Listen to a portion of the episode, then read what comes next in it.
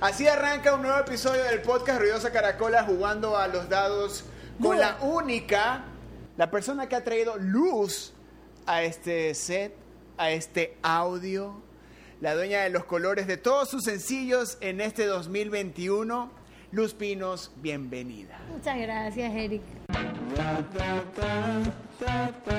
Este es el podcast de Ruidosa Caracola con Eric Mujica. ¿Cómo Un estás? placer venir y conversar contigo otra vez y jugar un poco. No, no sé el, el- el fin del juego, Dudo. pero ¿cómo es Dudo? Dudo es un juego de ¿El nuevo, dados. nuevo sencillo se llama Dudo? No, dudas. Dudas es un sencillo que voy a sacar en no sé cuándo. Ahí está. Pero es ¿Sí ves? Sí. Así se ve, solitos van sacando la información. Ah, Qué ah, heavy, ah. ¿no? Es una canción con, con, con, con el otro polo. ¿Lo conoces?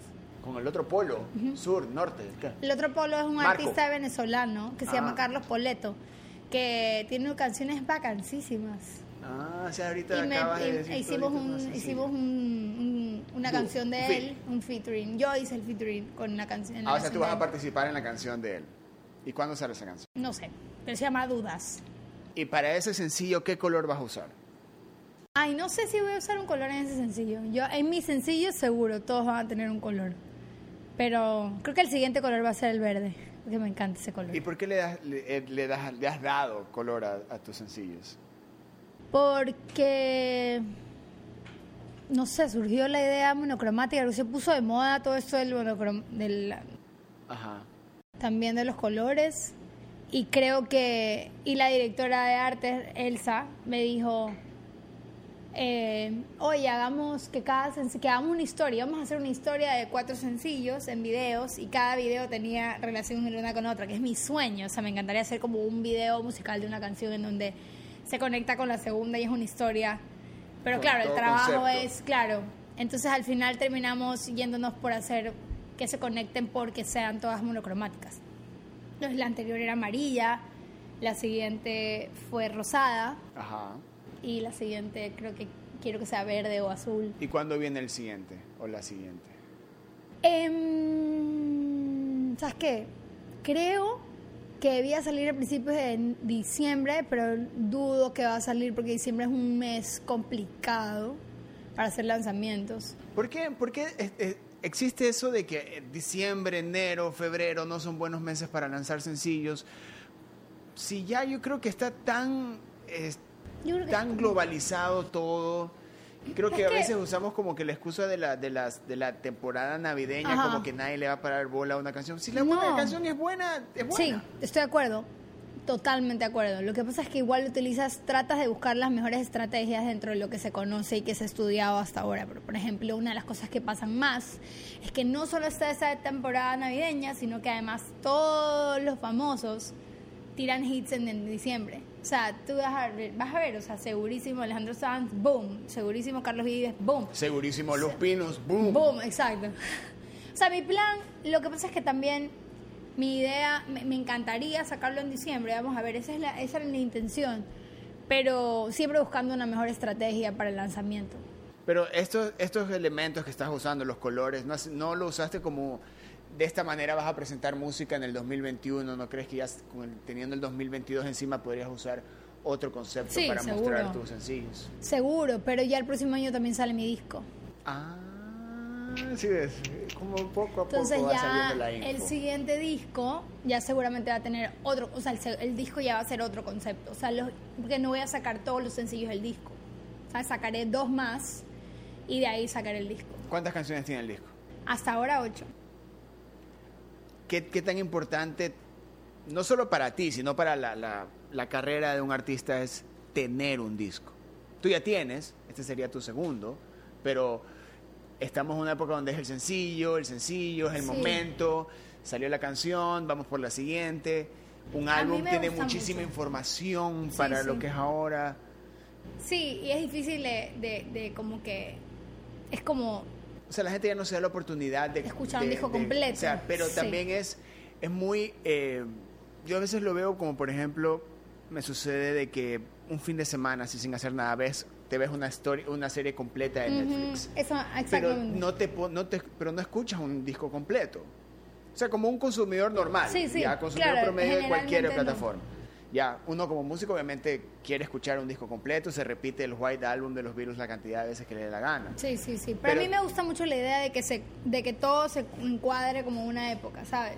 Que sea como que esta época fue así y más o menos este es el concepto de este disco y de esta época de mi vida y luego estos dos años escribí esta música y, y afloró este proyecto y es como que se encasilla en este álbum y luego igual el siguiente que yo como que ya empecé a escribir canciones el tercero que el tercer disco no sé si van a ser parte del segundo de hecho pero a mí me gusta mucho la idea de los discos. Yo sí escucho discos completos, no tanto como antes, pero sí creo que primero hay un mercado de personas, eh, sé que hay un mercado de oyentes editores y que, y que los, las, dis- las disqueras y los, eh, las plataformas appreciate it, como que sí valoran un montón los discos todavía y eso es algo que por eso es que Bad Bunny sacó como dos discos en un año, creo, tres discos cuando sacó. Claro, pero también hacer música Claro, cuesta.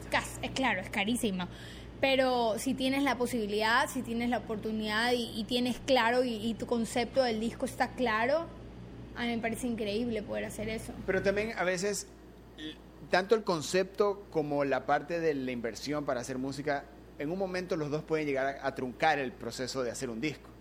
A veces llegar a un concepto por hacer un álbum, por hacer un álbum, por hacer un álbum, Claro, no llena sí, las no fluye, expectativas. claro. Y también el tienes el concepto claro, tienes todo claro, pero no tienes la La- inversión. claro, no y, tienes y inversión. caes en, en el, en el tema de la- trabajar por sencillo, por sencillo, por sencillo. Sí. Y pueda que, pueda que eso pierda un poco el concepto de todas las canciones que lanzan en un lapso de tiempo, porque claro. nadie se va a dar la oportunidad de voy a escuchar el primer sencillo, voy a escuchar el segundo Total. sencillo, voy a- y eso hace de que a veces, eh, y, y voy también con la comparación de por qué nos comemos una serie de Netflix en una noche, en un día, y por qué no nos comemos un álbum, un disco en una sola jornada. Claro, y no le damos a la le damos la misma no le damos la misma oportunidad a la canción del álbum, que es el single, como la canción 7 que nunca va a ser un sencillo, pero es la parte artística. Claro, yo creo que tiene todo que ver con que cambió todo y ahora buscamos mucho más entretenimiento. O sea, todos queremos ver algo entretenido. ¿Sabes? Como que ya por más cool que sean los podcasts y todo, la gente no se siente en el carro y se pone a... O sea, ya es como llegas a tu casa, lo que quieres es entretenerte. Y muy poca gente lo hace solo con el sentido... O el estímulo inmediato buscamos. También el estímulo inmediato. O sea, vemos Es muy el- rápido, es como fácil. Prendes la televisión, le pones play y te pones a ver. Next, ¿me entiendes? Es como, ah, qué cool, jaja. Y no estás hablando, no estás necesariamente viendo, estás acostado viendo el teléfono, haciendo cualquier cosa y tienes eso prendido. Pero a mí me encanta el concepto de los discos y si cuando tenga la posibilidad, mientras tenga la posibilidad, lo, lo quiero seguir haciendo. ¿Cuál es tu disco favorito? El disco. De, de discos, discos no de la vida. Ajá, disco favorito. Uy, uy, uy. Cántaro 1, Cántaro 2 y John Mayer. eh, el disco favorito de John Mayer es eh, Stop the Train, el disco de Stop the Train. ¿No se saben? No muy fan de John Mayer. Eh, Yo no, no soy- ¿No eres fan de John Mayer? Me gusta, pero no soy fan. Yo soy así. fan, fanática. Soy O sea, fan. el mejor disco de John Mayer es ese. El disco que tiene todas. eh, eh, falling, Falling, Falling Free, eh, Free Falling, creo que es. Free Falling. eh, De aquí aprendernos todos a escuchar John Mayer. yo- yo no ese es el mejor, para mí es uno de los mejores discos. Y también, hay. y también te das la oportunidad de, de eso de que, por ejemplo, a mí me pasa con Spotify, de que me lanza un sencillo de una banda que no escucho. O un sencillo de una banda que escucho y no, no me acuerdo. Y ese, No. ¿cuál? Continuum es el, el que yo te digo. Ah, ya, Continuum, 2006. Mejor disco de la vida. Best album. Pero el mejor disco De de, la toda vida. la vida, no, no John Mayer, Para el mí, de la vida. John Mayer, Continuum. Escucha ese disco, lo puedo escuchar 50 veces, fácil. Y lo he escuchado muchas, muchas veces. También los discos Cantora 1, Cantora 2 de, de, de Mercedes Sosa. Hay un disco. Hay unos discos. Hay un disco de, de, de- no sé, este. de Acaseca Trío, que también me parece un discazo, que tiene una canción que se llama Maricón, pero no sé si el disco se llama así. Es increíble ese disco, tienen muchos discos, los Acaseca. ¿También usa- usas un nuevo sencillo de cualquier artista para escuchar el disco completo? ¿O es como que para es como un momento de Sí, ah, sí, sí. Si es que hay un disco que me, si hay una canción que me encanta. de sí. X artista, ¿no? Sí. No tiene que ser un artista que te No, guste, que sí. conozcas. Ah, no, sí, me tiene que gustar, pero O sea, que, que no O sea, conozcas. Escuchas quiero una canción bacán de un artista que no conoces y te vas al álbum. Sí, sí, a mí sí me gusta. Sí te gusta Porque como siento que- que... voy a escuchar un abanico de colores de esa persona. Es como que nosotros no somos una sola canción, no somos una sola noche de conversación, no somos solamente un momento. Somos episodio. sí, somos muchos episodios, exactamente. Entonces al final tú quieres, yo si quiero conocer a un artista me voy a escuchar el disco completo. Y también haces lo mismo, por ejemplo, ahorita que has trabajado con estas canciones basadas Ah, María Gadú, hay un disco de María Gadú que es increíble. ¿María? Que, María Gadú. María Gadú. Que se ah y Marisa Monte también. Y Aía ese disco es uno de mis favoritos. No perdón Mónica Mónica Salmazo y Aía ese disco es wow o sea lo puedo escuchar 60 esos discos Mónica Salmazo y Aía y eh, María Gadú el María Gadú es brasilera las dos son brasileras María también.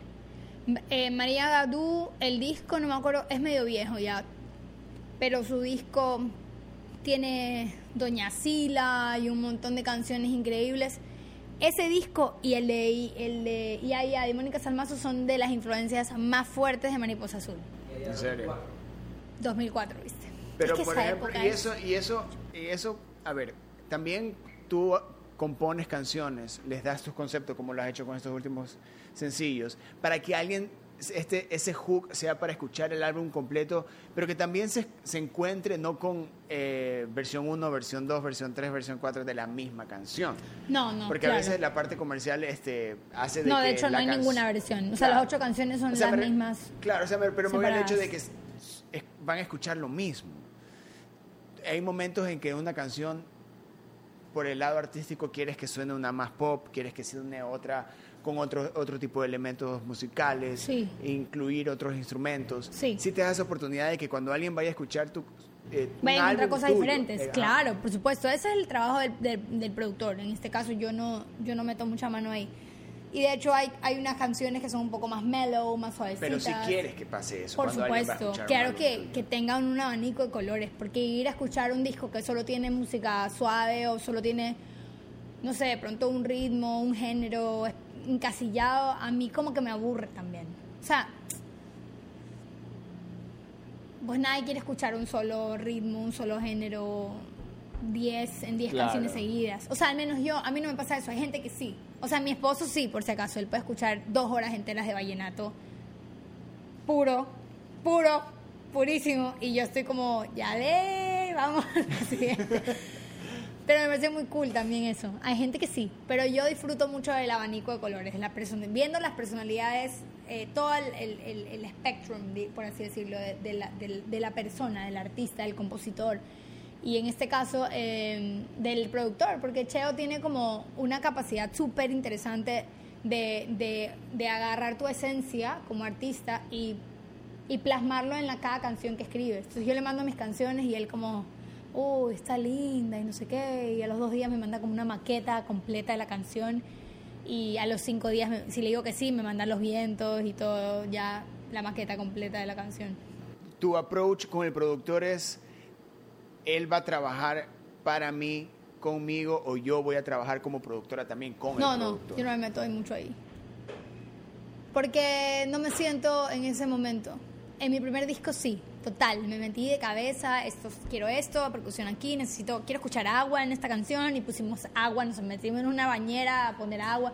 O sea, sí me metí en el trip. En este disco, por múltiples razones, me siento mucho más fresca de dejarlo ir, porque me siento muy conectada con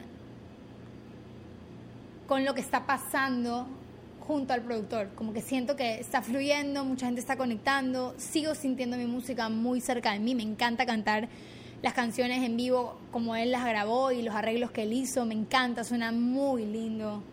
Y para mí eso es como que tengo, suer- tengo suerte, pero no todo el mundo se siente así, ¿me Claro. entiendes? Entonces yo no quiero let it go. Como que siento que si ya encuentras una receta perfecta del seco de pollo, ¿para qué la vas a, a inventar? Uy, seco de pollo. Hay una... hay- Manajilla, cerveza. It's Claro. ready, baby. ¿Por qué voy a meter ahí otra vaina Claro, rara? sí, ¿para qué? Por No gusto, déjelo fluir. Sí, lo dejo Hay, ser. hay productores, y en mi experiencia con, con productores, el productor también se mete en la parte del por qué existe esta canción. Él no. Ya. Él no se mete. Pero por una decisión de él o porque tú no, o, o porque no quieres como que esa parte No. personal de la composición también sea conocida del productor. No, a mí me encanta. Yo soy un libro abierto. Ah, sí. Un libro abierto.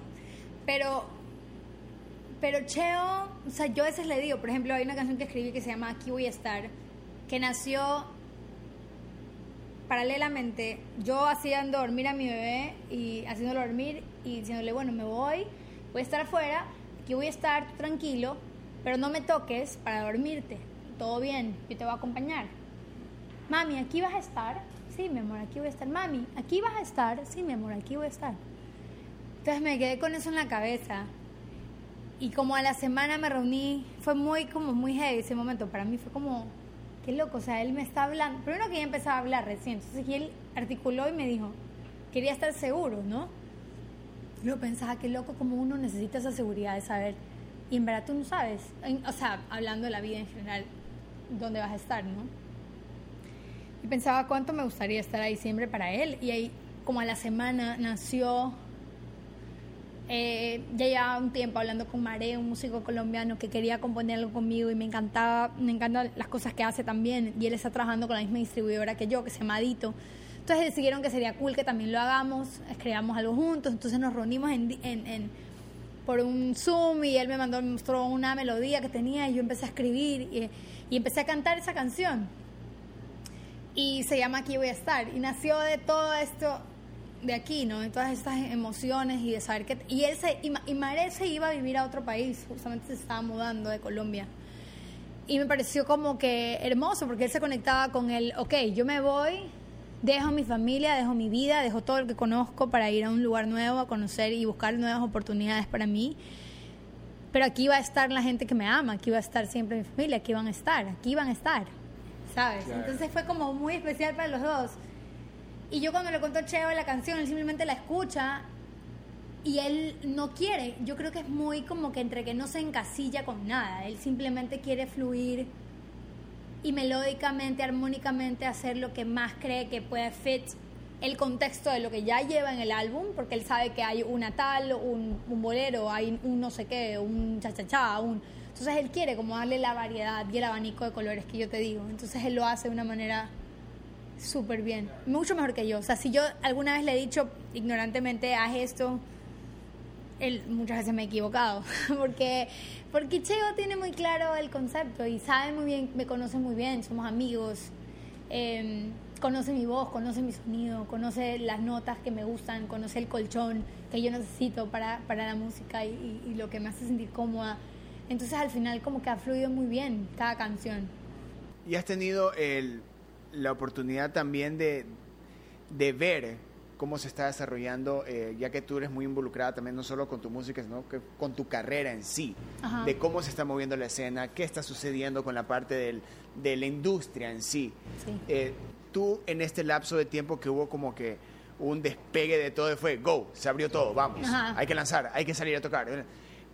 Tú, eh, ¿cómo sientes eh, este, este, este momento donde tú estás resurgiendo también a la par de los artistas que tanto necesitamos por lo que sucedió, ha sucedido con la pandemia? Claro. ¿Qué tanto eso eh, influye en tu manera de componer o de, o de cómo quieres que suene este álbum? ¿Qué tan, ¿Qué tan presente está la pandemia en tu álbum? Mm, estoy pensando. O sea, en sí, canciones de pandemia. Hay una canción que es muy canción de pandemia, muy introspectiva, muy no sé quién soy. Y tengo miedo de que sepan que no sé quién soy. Estoy, ¿sabes? Como es una canción eh, muy darks. Pero, pero en general, yo tuve una situación con la pandemia y es que yo recién era mamá cuando me cayó la pandemia y mi bebé estaba chiquito. Entonces yo estaba como que entre que struggling vivir y mantener bien a mi criatura y, y disfrutar de mi momento con él y disfrutar de estar en casa, de abrazarlo, de acompañarlo, de disfrutar con mi, con mi esposo, en familia. Eh, creo que a mí inevitablemente, como a todos, nos influye todo lo que pasa alrededor, pero no te puedo decir que la pandemia es un super elemento del disco porque siento que inevitablemente hay canciones, hay momentos, hay miedo, hay, hay incertidumbre, hay canciones de, de, como te decía, introspección, pero no es, es un disco más romántico, más pop, más moderno, más hay canciones baila, de bailar, ¿me entiendes? Para bailar. Es que también... yo creo que también necesitamos eso. Se han usado como que la pandemia como para etiquetar canciones. Esta canción es de pandemia. Esta canción la escribí por la pandemia. Esto se trata de la pandemia. Esto dice en la pandemia. Sí, ¿ya? mucho. Y hay un punto donde es como que, ok, ya yo, cuando yo escucho, esta es una canción de pandemia, siento que es... Triste. Sí, y es... No. No quieres escuchar eso. Yo, yo, es la única canción cuando se lo mandé hecho me dijo, ay, esta canción es de pandemia, literal, me dijo eso. Pero para mí era como, sí, it is what it is, ¿me entiendes? Ya nació esta canción y yo la voy a dejar ser. Yo aprendí hace mucho tiempo que tengo que dejar ser las canciones como salen. Y, pero el 90% de las canciones es como una necesidad fuerte de, cantar, de bailarle a la vida, de, salir a, hacer mus, de hacer, es como divertido el disco, ya no es como Mariposa Azul, que es un disco un poco más mellow, un poco más suave. Tiene un par de canciones un poco más rítmicas, eh, con mucha influencia brasilera, candombe, yo qué sé, folclórico un poco. Pero este disco es un poco más pop, más moderno, más bailable. Pero es porque tú quisiste que suene así, porque a veces, por ejemplo, eh, eh, yo no quiero hacer música eh, pandémica, no es que yo lance, esta canción es pandémica. Por, o no es pandémica porque no quise que suene, dice, ya estoy harto de la pandemia. No, no, cero. Es simplemente como, esta canción no existe porque esto es. No, no, a mí me encanta la música triste, yo soy dramática, me fascina. ¿Eres dramática? La lloradera. ¿Eres o sea, suave. Sí, soy dramática. O sea, lloraste con, los juegos, con el juego del calamar. Los juegos del calamar. ¿Cómo se llama esa serie? no sé si lloré con el juego de calamar, o sea, qué pánico esa vaina. No lloré, pero me quedé como que medio que, que twisted la cabeza de la persona que hizo eso. Pero, ¿qué me estás diciendo? ¿Qué me dijo? Ah, que las canciones, el, álbum que estás haciendo no es pandémico, pero es porque para ti es, algo normal que se que ah, estas canciones. Eso, ¿sabes qué? yo nunca le dije a Cheo cómo tenía que ser la canción en ese sentido. O sea, sí se la escribí cuando, cuando la canción que te digo que es pandémica, entre comillas, la única, eh, se llama Soy. Em, y pandémica porque la escribí en pandemia, pero yo tengo muchas canciones así como introspectivas, un poco tristes, un poco con una melodía un poco más, más melancólica, pero en sí, muchas de mis canciones ahorita, en cambio, no, que escribí no son así, son un poco más movidas. No son, ¿qué te voy a decir? Eh, salsa, pues, ¿no? Pero tienen... o sea, las canciones que han lanzado son divertidas. Y hay algo que eh, quería decirte también, escuchándolas, hay una personal, tiene tu personalidad de estas canciones. y me voy al hecho de que tiene como este elemento satírico, divertido, chistoso. Sí, sí, sí. Eh, doble sentido, pero en el buen sentido. sí, sí, sí, sí, que, que, tienes tú, que es como que están en estas canciones. Y lograr eso... No es fácil. No es fácil porque es como... A veces con, como compositor quieres decir algo, pero no siempre es yo soy esto. Claro, no siempre lo logras. No siempre el mensaje logra llegar de la manera que tú quieres llegar. Que llegue. Con más razón si, eh, si es si eres siendo tú real al 100%. Sí, sí, exactamente. No es fácil. Pero sí, creo que Cheo ha sido una clave y también la persona que hace el arte, de dirección de arte en mi proyecto, que es el Salama. Eh, hemos podido también visualmente tener como que esa manera de llevar el proyecto a hacerlo un poco como satírico y chocho, chistoso y no hago nada, pero estoy haciendo un video en donde estoy cocinando una sopa de zapato con con, ¿cómo es? Rompope y, y vainas huevadas, ¿me entiendes? O sea, eh, huevo roto y no sé qué. Entonces es como, es como un poco ese chiste de mi personalidad, que sí es verdad que soy así. Y tratar de, de, de, de, de tener como que de alguna manera eh, que eso conecte con la gente es como muy cool, ¿me entiendes? y creo que lo logramos con esas canciones. Creo que Cheo sí se basó, o sea, sí, sí tenía muy en claro y desde el comienzo me dijo, me encanta Mozo, es una canción que le dio muy bien, es la canción que mejor le fue a tu disco y es la canción que creo que tenemos que seguir como explotando rítmicamente para llegar a pues alcanzar esa gente, o sea, me dijo, Mozo it's what people want. O sea, esa canción es lo que la gente quiere escuchar. Entonces vamos a agarrar Mozo y vamos a exprimirla por diferentes lados y ver qué ritmos podemos explorar dentro de lo que hiciste bien en esa canción, porque la, para él era como, esa canción fue perfecta, para que siga conectando con ese mismo público que sí, obviamente le encantó esa canción y esa esencia tuya, que es mozo porque me dejas. Y era como también, o sea, se ve y en el video también se, se, se puede ver lo que tú dices de mi personalidad. Eh, y lo hicimos con Ya no te quiero, con la de ahorita que voy a hacer también está pero, como que- pero no solo es visualmente. No, no, O es- sea, claro, eh, eh, eh, cómo tú logras claro, sí, eh, sí. componer Como- canciones Así. que terminen, que lleven esa línea que es tuya, ¿ya? Porque a veces componiendo uno se pone todo artístico y literario. Sí, sí, no, yo no me pongo muy Ya, literario. pero es como que poniéndose súper crudo o, o súper crudo con la realidad o lo que sea que estás viendo o viviendo. Pero cuando entra ese elemento de, de person- tan, eh, personal gracioso, satírico, el personaje, eso es como, como para, es- debería ser o lo más natural o lo más jodido. Para ti esa, esa parte de componer así es, es lo más natural que has podido hacer. Em, ¿O estás en ese momento donde puedes componer así? Sí, como que las canciones han fluido así. O sea, todas esas canciones fueron. fluyeron mucho así, tal cual. La nueva que voy a hacer fue junto a Carlos Polo, Carlos Poleto, que yo te decía, que hicimos la canción Dudas. Él me ayudó a, a terminar la composición porque no tenía un buen, como una buena idea de, de cómo estructurar el mapa de la canción. Estaba un poco desordenado y, y no me cuadraba tan bien y era como que había algo que, que estaba pasando. Y él agarró como Tetris, fue como esto acá, esto acá, esto acá y ya.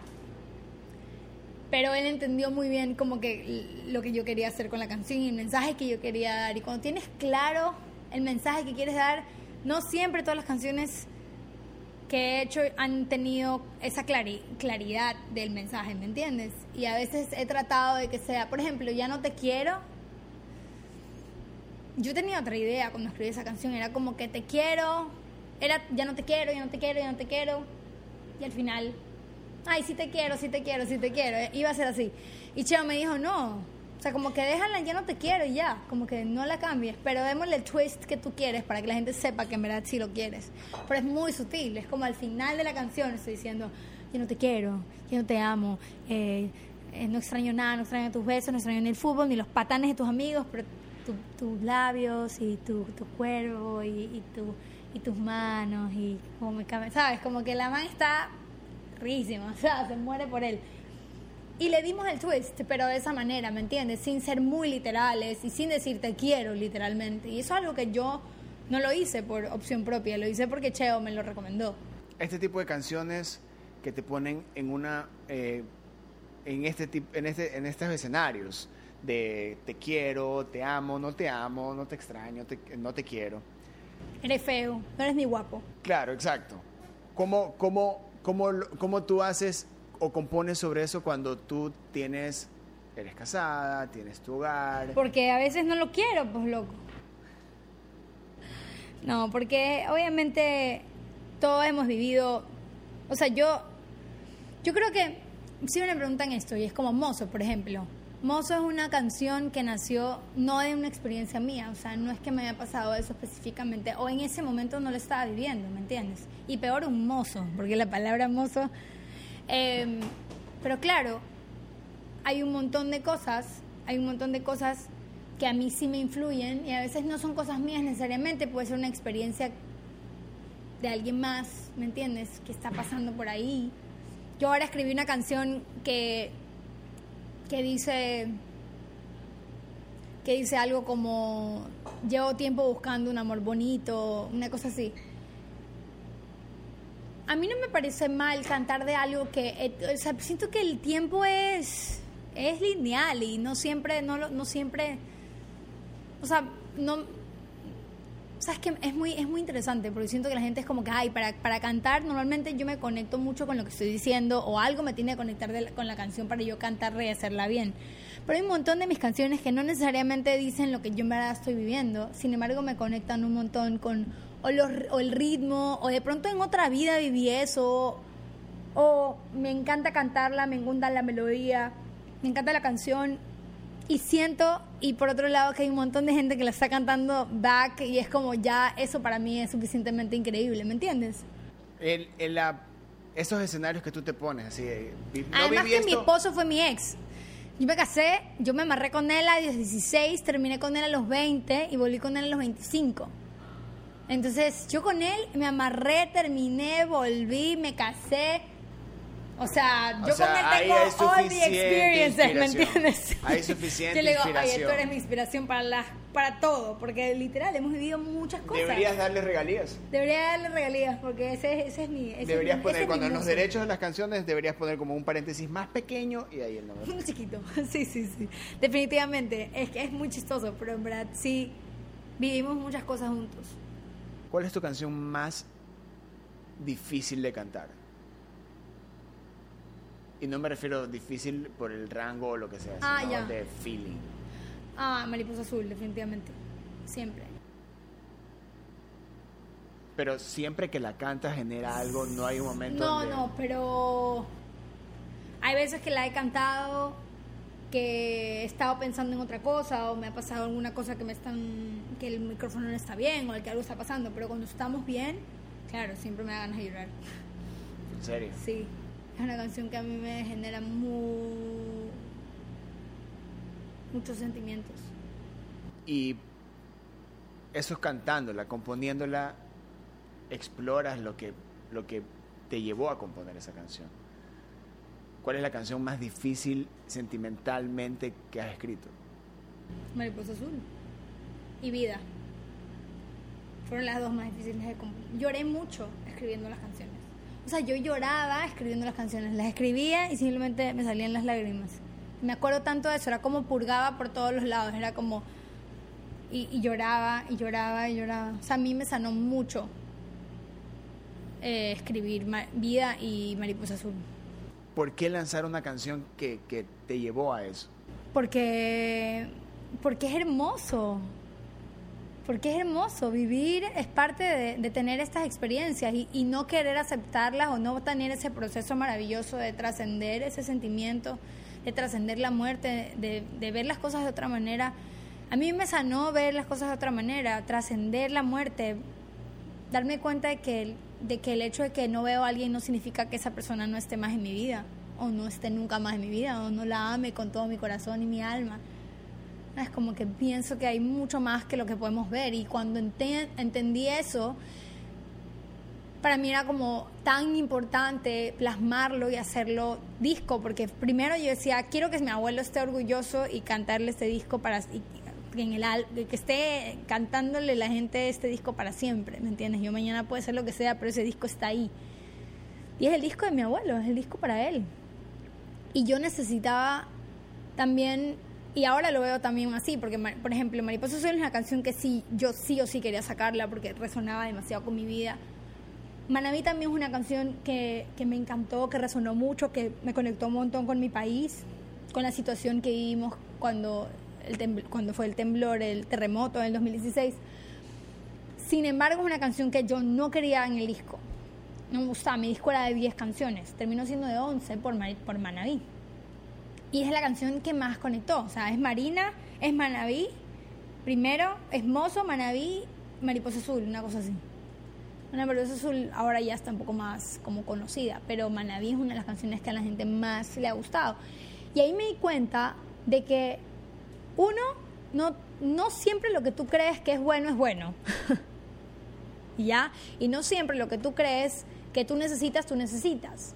Y no siempre lo que tú crees que la gente necesita, la gente necesita. Entonces, de, de- de pronto, debo y, y- y empecé a pensar un poco más en dejar de, de- de pensar en mi ego y en cómo suena mis cosas y empezar a pensar que la música tal vez también es algo que yo es como de alguna manera una manera de conectar a este otra dimensión que te manda mensajes a otras personas que tal vez en esta dimensión que necesitan escuchar ese mensaje que de pronto no soy yo.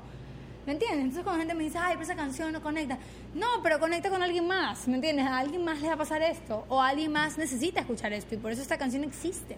Por eso, eh, eh, canciones como Manaví que te, que, que te dan como que ese estrellazo de realidad, ¿no? De, no y me encanta no- la canción, Claro. solamente que no es una canción que yo que yo pensaba que era tan buena. O sea, pensaba que no era good enough, pensaba que no era punch enough, pensaba que no tenía esa fuerza como para sonar bacán. Pero está bien que sucedan esas cosas. Obvio, Es, es necesario que sucedan, eh, que compongas esa canción que no te gusta tanto para que la que siguiente la siguiente que compongas ya sepas lo que no debes hacer. No, y es como, y es, exactamente, y es como cuando conoces a alguien y estás en una fiesta y de repente la fiesta comienza así y siempre está así y no termina de estar así. ¿Me entiendes? Es como que al final, no. Tú Hay que darle quieres- esos matices a las Obvio, Y, y son los matices que tiene un álbum también. Exactamente. Entonces, al final ya te das cuenta de que todos queremos silencio, espacio. Hay momentos para gritar, hay momentos para bailar, hay momentos para llorar, hay momentos para todo. Y este disco es un, es un disco que te da mucho de esta introspectiva, eh, pero tiene el abanico también de feeling, de colores, eh, de una manera especial. Y, y me alegra muchísimo que no me escuché a mí y que tenía un equipo de gente maravillosa que me dijo, dude, cállate esta canción se va al disco, cállate. y salió el disco y es, es muy linda y cada vez me gusta más. Hay, hay canciones de que, como estas, de que hacen de que cuando escuchas un álbum saltes la canción. Claro, claro, hay, claro. no creo que muchas. eh, tenemos discos, álbumes favoritos, pero cuando queremos escuchar el álbum a veces no, Ah, hasta creo sí, que no no tengo quiero escuchar ahorita, este. obvio. Tienes un feeling que no quieres escucharle. ¿Tú ya. escuchas tus álbums? O sea, tú escuchas tu álbum. No escucho mucho mi álbum. No. O sea, sí lo he oído, pero no me siento escucharme a mí misma. Debería un poco más para aprender a mejorar, pero pero no me escucho tanto. La verdad es que ¿Por qué, te, por, qué, ¿Por qué escucharte para mejorar? Bueno, porque la manera de ver cómo las personas... Porque uno se escucha, tú crees que tú estás haciendo como tú crees, y tú te ves, en, alguna vez te ha pasado que tú estás posando en una foto y tú crees que estás bellísimo y hermoso, y luego te ves en la foto y dices, básico, tenía un pedazo de, no sé, de perejil en el diente, ¿sabes? Entonces, Pero esas son las mejores fotos. then you learn, pero de ahí aprendes. A usar Photoshop, no. No sé, siento que es importante porque igual aprendes a mejorar tu sonido. Tal vez O sea, me para- doy cuenta de que no tengo buen ritmo en la guitarra y en la voz al mismo tiempo, que tengo que mejorar mi clave en mozo, que tengo que mejorar mi, mi, mi soltura en el escenario, mi postura. Son un montón de cosas que uno siempre, uno siempre puede mejorar. Uno no es producto pero- terminado. Claro, pero escuchar, escuchar tus canciones. Claro, también Eh, tu manera de componer, de pronto cómo empezaste tal canción, tal vez el, el, el, el, el orden de las canciones, porque el orden de las canciones es súper importante. Claro. Tu sonido, tú, si, te- si tienes una canción en sol, no pongas otra en sol seguida, pon una canción en, no sé, en do Lindo. o en re. Entonces tu, tu oído está como... O sea, son cosas que tú no piensas tanto hasta que ya las piensas y empiezas a darte cuenta. Y yo pienso mucho mis sets, mi set list por eso, en- no solo en, en el mood, sino también en, la, en las tonalidades en las que las canciones están. Porque siento que that changes things. ¿Tu set list, a cuánto tiempo del show lo armas? Eh, ¿O ya sales del escenario con un set armado? A veces O sea, sales del ensayo con un set armado. A veces el ensayo, probamos las cosas del ensayo y por ejemplo el último show lo hicimos una hora antes, el set list. Pero ya lo habíamos probado. Y, y cuando no lo probamos yo lo tarareo y siento el feeling y me... Ahora que estás de gira y puedes armar un set con el álbum, tu primer álbum y estas nuevas canciones, ¿se te ha hecho fácil armar el set de, de entregar todo Sí. este, este catálogo de canciones? Sí, sí, sí, sí. Y siento que no tengo tanto tiempo para todas las canciones que tengo y eso me da mucha felicidad porque no me pasaba eso, ¿me entiendes? Antes era como que, ¿qué cover le meto aquí? porque no tengo más. Y van a decir que no sé. Exacto. Entonces ahora no, ahora tengo canciones nuevas que la gente no ha escuchado. En Quito me pidieron más canciones y yo era como, eh. Este. Sí, pero tenemos más canciones. Entonces, como que del disco primero son 11 temas, que no, bueno, 10, porque uno está en, en versión. No voy, a, no voy a cantar todo el disco primero. O sea, podría, pero ya no canto un par de canciones más que me encantaría cantar, como la Agüite Coco de Simon Grossman, que me la pide un montón, la gente. El último trago, que me encanta, Chabuca. O sea, como que un montón, bueno, no es de Chabuca, pero. Pero bueno, sabes, como que creo que el show, este es el mejor show en sonido que hemos hecho. Porque tiene un mood board como que muy variado y muy... O sea, nunca, o sea, nunca he tenido canciones bailables, bailables en el segundo disco. O sea, mi segundo disco tiene un montón de sonidos que se acoplan súper bien y que como que te dan un show un poco más abanico de colores completo. Ajá, claro. Como de- te y de decía, mariposa, no. también. Y de emociones. Y, pero tiene más ritmos divertidos, fun, no tanto llorando todo el tiempo. Aunque en el concierto de Quito la gente venía así, lloré todo el concierto. Y yo, pero ¿por qué?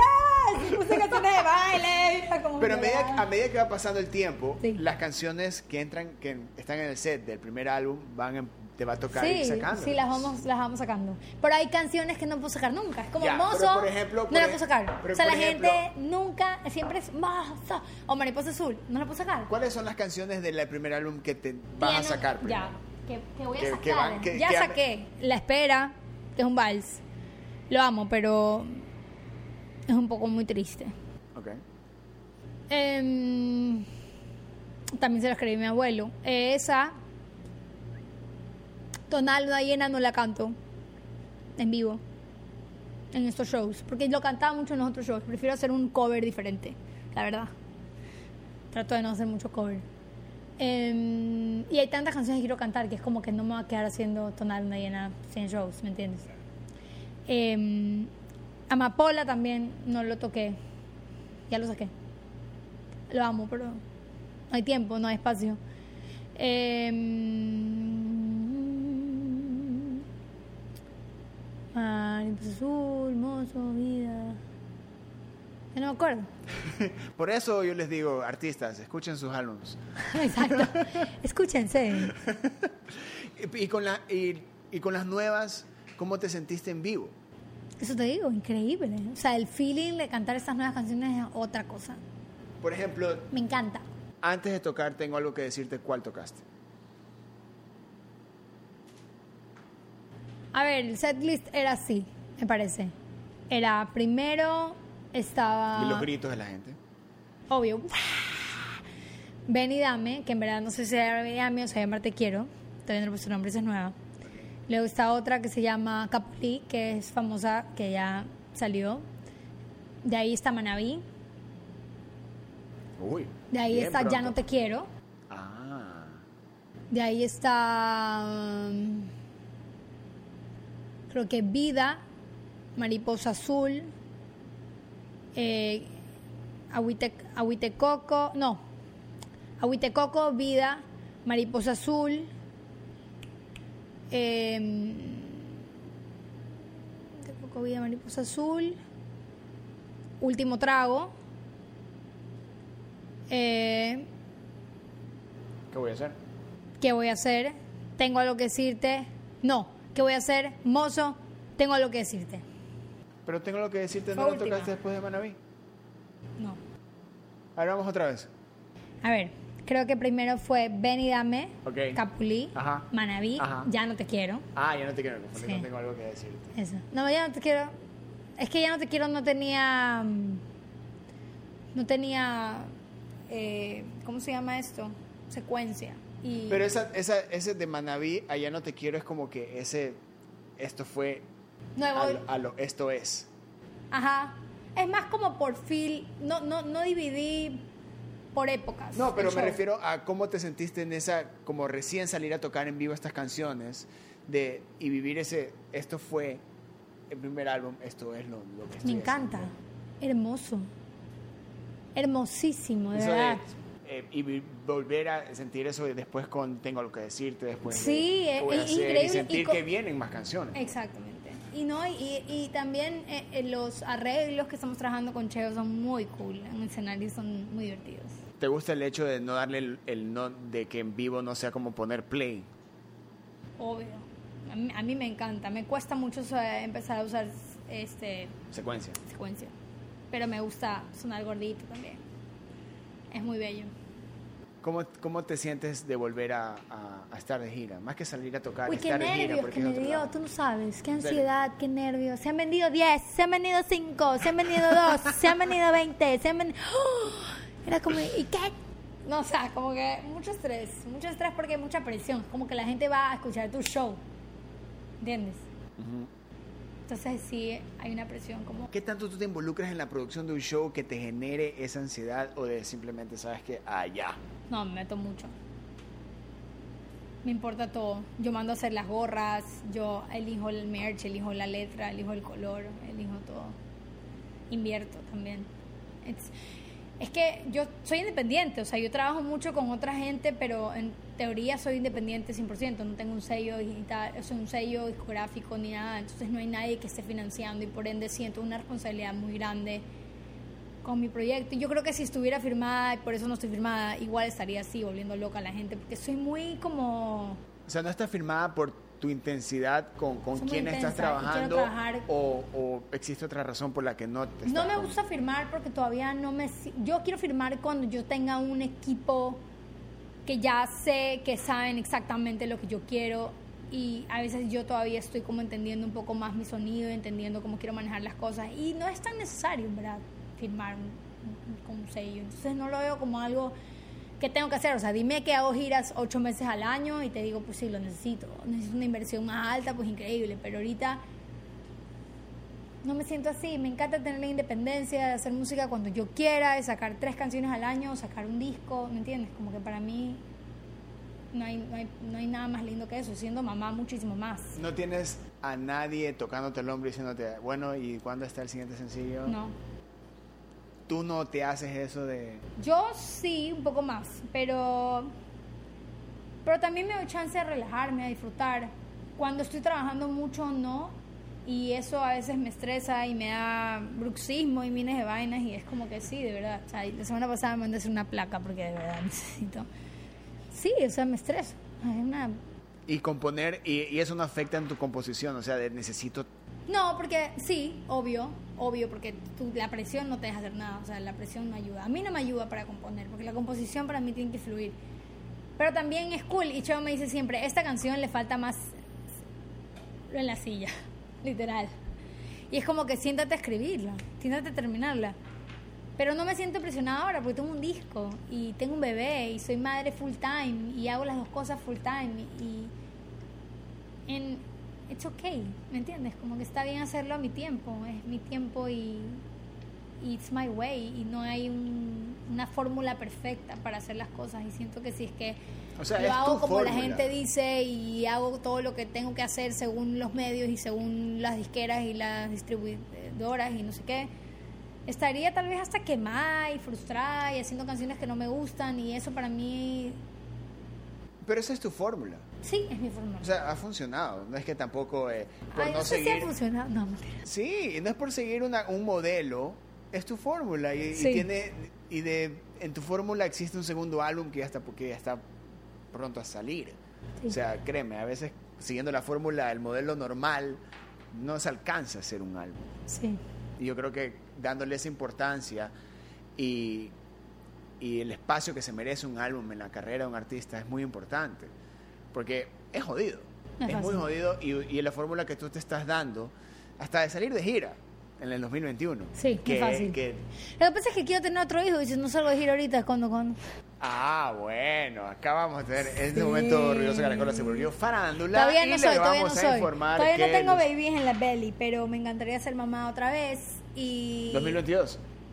Maybe. Maybe, me encantaría, me encantaría tener más bebitos. El siguiente podcast vamos a tener dos niños aquí, cada uno con micrófono. Ojalá. El próximo vez. Sí, Luz, me encanta, me encanta. Luz, dame tres artistas locales que, que escuchas ahora. Luis Sanz. Ok.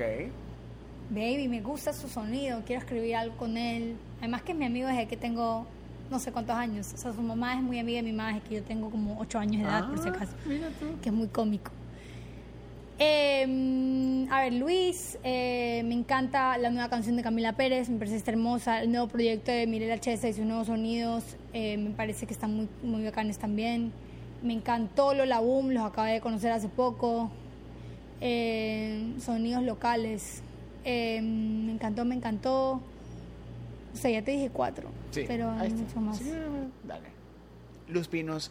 Michelle Espinosa, ya te decía que también Sí. me gustó mucho lo que está sacando. Y ya va a sacar música nueva. eh, me gustó mucho Fiebre, me gustó mucho. Oh. Oye, mucha, mucha música increíble pasando en Ecuador. Y la verdad es que. No me. O sea, de verdad, ahorita que conocí a Luna Cantora, a Mia Terán. eh, canté con Alexandra Cabanilla, que me encantó cantar con ella, su energía hermosa, cariñosísima. O sea, de verdad, tengo mucha música que quiero escribir con tanta gente y, y sé que hay tiempo y sé que lo haré poco a poco. Pero admiro mucho a muchos músicos aquí, así que estoy feliz porque al final eh, es hermoso poder vivir en un lugar en donde te sientes inspirado de tus colegas y, y te inspiran e inspiras también. Eso es mágico y eso hace que la industria, industria eh, pueda existir en Ecuador ¿no? y crecer. Claro, y, que- Sí, y estoy también, por y eso. también es interesante que tú la tienes clara en el concepto de industrializar ya todo lo que se viene haciendo. Eres parte de ese, ese grupo de artistas que se influye, influye, como tú lo has dicho, también inspira. Y por eso yo creo que esa fórmula que tú le estás dando a tu música, no solo en cómo la manejas, sino también cómo la presentas, le da esa identidad, le da esa luz a, a esas canciones y, y para mí es un honor siempre entrevistarte, conversar contigo. Eres es un trip esta mujer. Eres un trip. Al igual que tu música y en serio, muchísimas gracias. Ay, Melissa. Te Muchísimas, agradezco muchísimas tanto por gracias. recibirme siempre. Es lo máximo conversar contigo. Es lo máximo conversar contigo. ¿Ya te No, cortaste el pelo?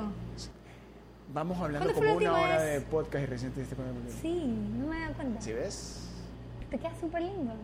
La última vez que venimos me dijiste que te ibas a cortar el pelo. ¿Por qué no te haces mechas? Porque después íbamos a tener esta, esta confrontación, Claro, y confrontación de quién, a... Claro, a quién y le queda obviamente, mejor. Obviamente, a mí me queda mejor, entonces te ibas a sentir mal. Es que no, es que no me viste a mí con mechas. ¿Cuándo te pusiste mechas? Por eso te digo, no me las puse porque podemos tener problemas. Ah, ok. Ibas Estás cuidando mi autoestima. Yo, yo me corté el pelo pensando en muchísima gente. Dije, aquí vamos a meter en problemas. Yo mejor me corté el pelo. Yo ahorita Me quiero a llevarme bien con toda la escena. Quiero me entrevistar a todo el mundo. Después me van a decir, no, Ari, porque tu Ay, me encanta, me encanta insoportable". trabajar, me encanta venir a Ruidosa Caracola, me encanta, me encanta estar con ustedes, chicos. La verdad es que muy buena vibra. La próxima vez espero mi pizza. Vamos a, la próxima vez hay que vamos a un plan enorme que estamos armando aquí con Luz Pinos, ya la van a escuchar. Este nuevo episodio llegó gracias a Bex Desbloqueando Artistas, Desbloqueando la Buena Onda. Aquí estuvo Luz Pinos. Este es el podcast de Ruidosa Caracola. Yo soy Eric Mujica. Adiós. Despídanse, despídanse. Despídanse. Bye bye, muchas gracias. Adiós. Ruidosa Caracola es una producción de Tripea.